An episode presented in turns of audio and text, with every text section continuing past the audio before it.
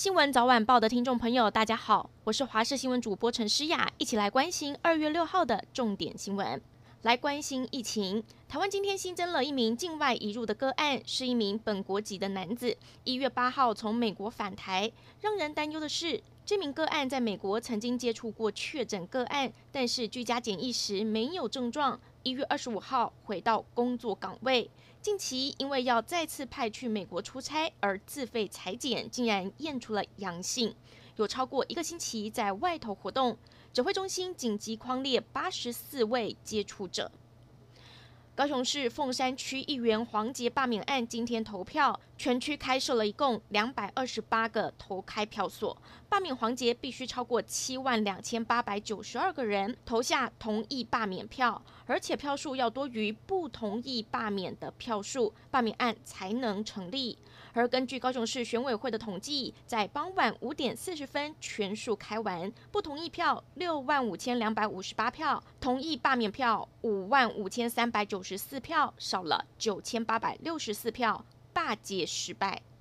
今年春节受到了疫情的影响，高铁取消自由座，台铁也限制站票的数量，国道恐怕会比往年还要塞。交通部长林佳龙先打预防针，预告今年国道一定会很塞，高工局严阵以待。预估初三、初四这两天，中部往北的路段可能会一路塞到凌晨，而国道五号也会塞到半夜。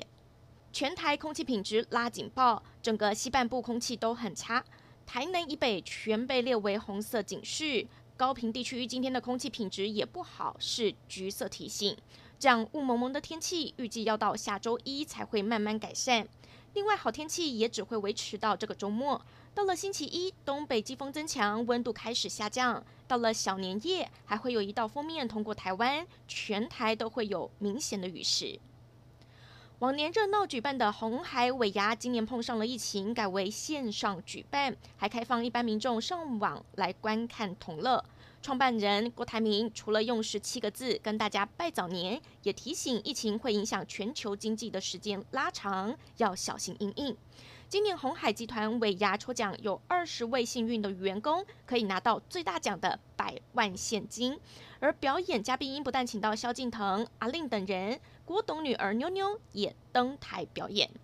为了备战春节档期，台北花市从明天七号到十一号除夕的中午将会连续营业，五天下来一百零八小时不打烊。今年紫红色的小兰花和应景用的银柳都还是相当受到欢迎。也有摊商表示，民众没有出国，钱都省下来购物，业绩很不错。而为了配合防疫措施，也提醒所有人入场的时候都需要佩戴口罩。另外，警方也对周边进行交通管制，希望让大家买得开心。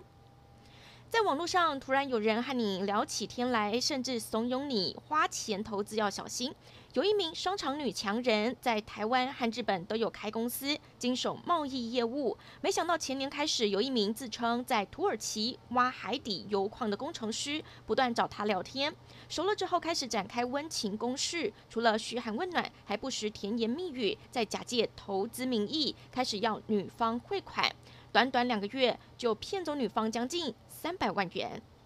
缅甸军方在二月一号发动政变，但是缅甸人不希望国家再重回独裁的老路，因此当地公务员、医疗人员还有老师发起了公民不服从运动。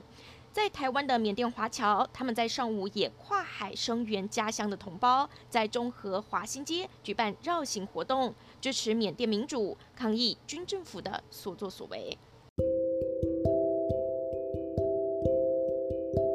以上就是这一节新闻内容，非常感谢您的收听，我们下次再会。